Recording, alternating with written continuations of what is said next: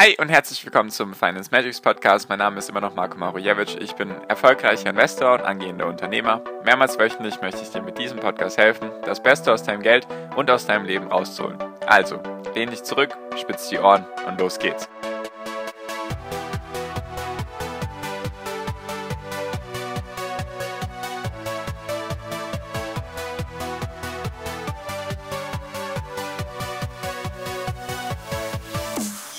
Hi und herzlich willkommen zum Finance Magics Podcast. Wir sind heute bei Folge 230 und heute geht es um die Frage, wofür steht Joe Biden? Genau. Vielleicht hast du es mitbekommen, vielleicht auch nicht. Wir befinden uns in den auf dem Weg sozusagen zu der Präsidentschaftswahl in den USA, die Anfang Mitte November, glaube ich, stattfinden wird. Und wie du vielleicht gemerkt hast, sind die USA immerhin oder weiterhin extrem wichtig für die Weltwirtschaft und besonders auch für die Börsen und für die Aktienkurse und so weiter. Habe ich schon oft darüber geredet, weil einfach da das meiste Geld drin sind, weil da einfach das meiste Geld drin ist, einfach weil da auch die Nation an sich, die USA, einfach eine sehr große Wirkung hat auf die Welt, wenn die irgendwas machen, wenn die irgendwas entscheiden, dann hat das eben große Auswirkungen.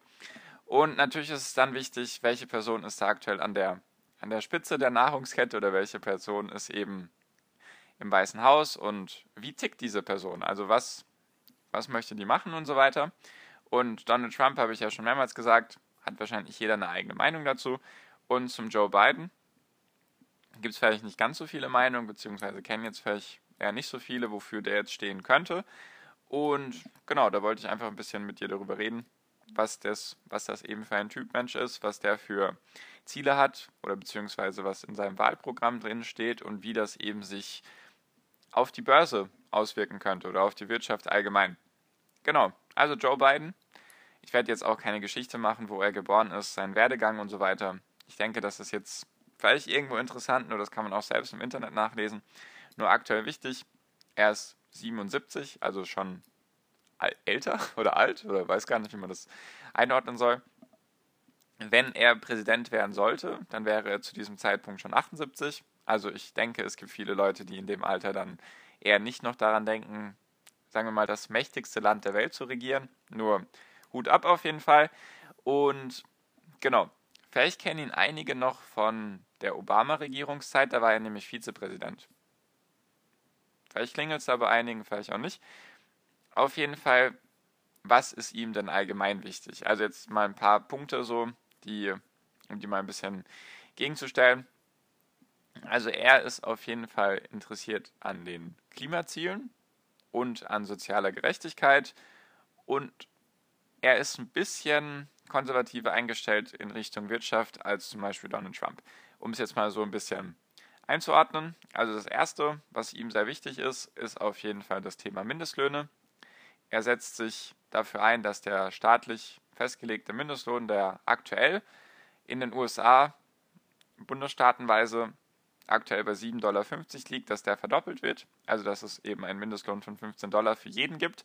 Das ist ihm eben sehr wichtig, also soziale Gerechtigkeit und so weiter. Eben um vielleicht auch die, die Leute abzuholen, die Obama eben abgeholt hat, also die Minderheiten in dem Land. Vielleicht ist das ein guter, guter Schachzug von ihm. Ich denke auch, dass ihm das wichtig sein könnte. Ist natürlich jetzt gar keine Wertung, sondern dafür steht er. Was ihm auch sehr wichtig ist, sind die Klimaziele. Er möchte die USA im Gegensatz zu Donald Trump wieder zurück in das Pariser Abkommen einführen, also dass sie eben wieder das Pariser Klimaabschutzkommen beitreten oder dem Pariser Klimaabschutzkommen beitreten. Und was auch sehr interessant ist, er möchte, dass die USA bis 2050 klimaneutral ist. Klimaneutral heißt einfach, dass die ganzen CO2-Werte, die emittiert werden, dass die durch Bäume oder durch andere Dinge eben wieder ausgeglichen werden, sozusagen, dass nicht mehr CO2 ausgestoßen wird, als absorbiert wird durch die Natur. Als Beispiel. So verstehe ich zumindest klimaneutral. Vielleicht gibt es auch eine andere Definition, nur so verstehe ich das eben.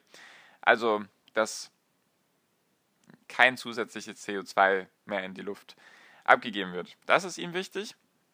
Und was auch ein wichtiger Punkt ist für ihn dieses ganze Thema Obamacare und Healthcare, also dieses ganze Thema Krankenversicherung, ist ja in den USA ein sehr ja, nennen wir es mal spannendes, aber irgendwie auch gleichzeitig trauriges Thema. Einfach weil da die Leute keine staatliche Krankenversicherung haben wie in Deutschland, sondern da halt jeder selbst sich darum kümmern muss und meistens das damit zusammenhängt, wenn du einen Job hast, dann hast du eine Krankenversicherung, wenn du keinen Job hast, hast du keine Krankenversicherung.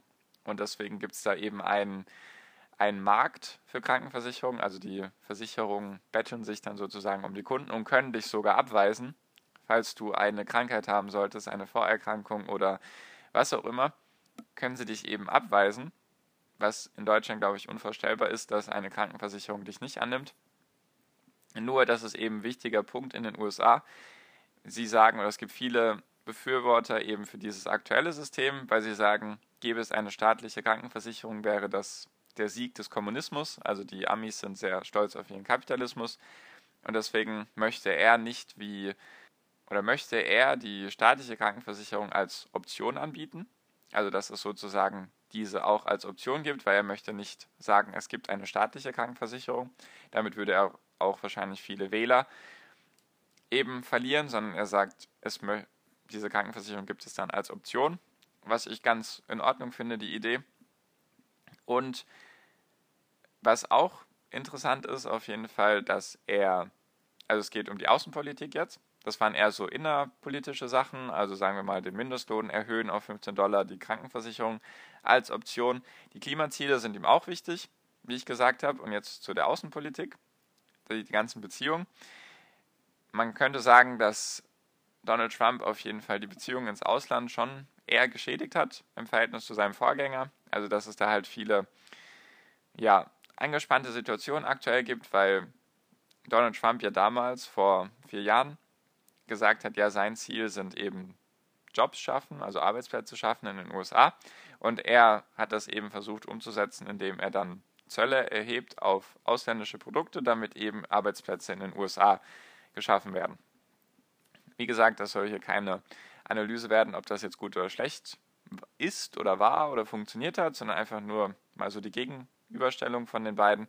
Und Joe Biden möchte auf jeden Fall zurück in die NATO, beziehungsweise sich auch mehr in der NATO wieder beteiligen, weil Donald Trump hat schon, glaube ich, mehrmals offenkundig, offenkundig gesagt, dass er eigentlich aus der NATO raus möchte, beziehungsweise dass er unzufrieden ist, dass die USA am meisten bezahlt oder am meisten in die NATO einbezahlt, hat sich auch schon über Deutschland beschwert, dass eben nicht diese vereinbarten 2% des BIPs eben in Rüstung investiert wird. Und Joe Biden möchte das eben alles ein bisschen neutralisieren. Also er bleibt auf jeden Fall in der NATO, sagt er. Und die Beziehungen zu Europa möchte er, soweit ich das gelesen habe, möchte er stärken. Also keine angespannte Situation mehr. Es wird natürlich trotzdem noch über diese ganzen Zölle und so weiter geredet, nur es soll zumindest ein geeinigtes Europa und ein geeinigtes USA, also eine geeinigte Kombination von beiden Kontinenten oder Ländern oder wie auch immer Nationen geben, also Europa und den USA. Was er auch sagt, ist, wahrscheinlich bleibt der China-Konflikt dann bestehen wegen diesen ganzen Zöllen und so weiter. Vielleicht wird das dann ein bisschen neutralisiert. Also in dem Sinne, dass dann halt einfach die Verhandlungen versucht werden weiterzuführen und dass es da nicht irgendwelche Ego-Probleme gibt, sondern dass es da einfach versucht wird, eine Lösung für beide Parteien zu finden. Nur was er auf jeden Fall sagt, er ist kontra Russland, also seine Stellung gegenüber Russland wird sich höchstwahrscheinlich verhärten. Wird sich, also ich weiß gerade nicht, wie aktuell die Situation ist. Ich würde jetzt auch nicht sagen, dass die freundschaftlich ist oder irgendwie neutral, sondern vielleicht schon ein bisschen negativ. Und er möchte auf jeden Fall da nicht locker lassen, sondern eher sich noch ein bisschen stärker gegen Russland stellen. Mal gucken, wie sich das entwickeln würde. Und jetzt noch ein paar Punkte zu der, zu der Wirtschaft. Er möchte die gesenkte Steuer, die Donald Trump für die Unternehmen ausgerufen hat, also die Unternehmensbesteuerung möchte er teilweise wieder erhöhen, einfach weil das so seine Herangehensweise ist. Und dadurch könnte, könnte es einige US-Unternehmen treffen, weil die Steuer wurde, ich weiß gerade nicht ganz genau die Zahlen, muss ich ehrlich, ehrlicherweise sagen, habe ich mir vorher nicht angeschaut. Ich glaube, die Unternehmensbesteuerung lag vorher bei 35 Prozent, wurde dann gesenkt auf 21 Prozent. Wie gesagt, die Angaben sind ohne Gewähr. Und er möchte da eben wieder ein paar Prozentpunkte draufschlagen, was sich negativ auf die Unternehmen auswirken könnte, natürlich. Wenn sie mehr Steuern zahlen, dann bleibt auch weniger Gewinn übrig, könnten vielleicht weniger Dividenden ausgeschüttet werden oder das Geld könnte weniger stark reinvestiert werden. Das wäre so eine Sache. Nur es gibt gar nicht so viele Wirtschaftssachen, die er ähm, gesagt hat. Also es soll eigentlich keine großartigen Reformen geben. Also könnte man sagen, vielleicht, dass die Wirtschaft genauso bleiben würde wie bisher. Oder er hat sich einfach bewusst noch nicht so viel dazu geäußert. Zumindest habe ich jetzt auch nicht weiter irgendwas gefunden.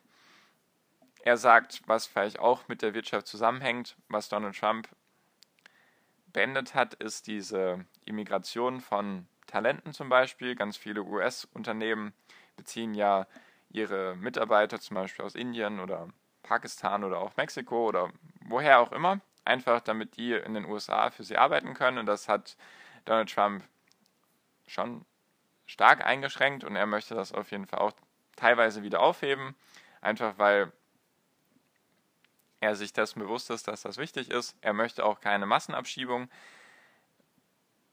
betreiben, so wie es Donald Trump teilweise eben mit 100.000 Menschen schon gemacht hat, die dann eben wieder in ihre Länder zurück sollen. Und auch das ganze Thema Green Card, was ja in den USA wichtig ist, hatte Donald Trump verstärkt, dass eben die Einreisebestimmungen schwieriger sind. Da möchte er auch eben wieder ein bisschen lockern. Also eigentlich habe ich so das Gefühl, das geht wieder in Richtung Obama, so vom, vom Grundsatz her. Verstehe ich ja auch, wenn er Vizepräsident von Obama war, dass er da wahrscheinlich einige Punkte gut fand oder das ähnlich eh sieht, ist ja auch, er kommt ja aus der demokratischen Richtung. Die sind ja eh immer ein bisschen anders, logischerweise, als die Republikaner.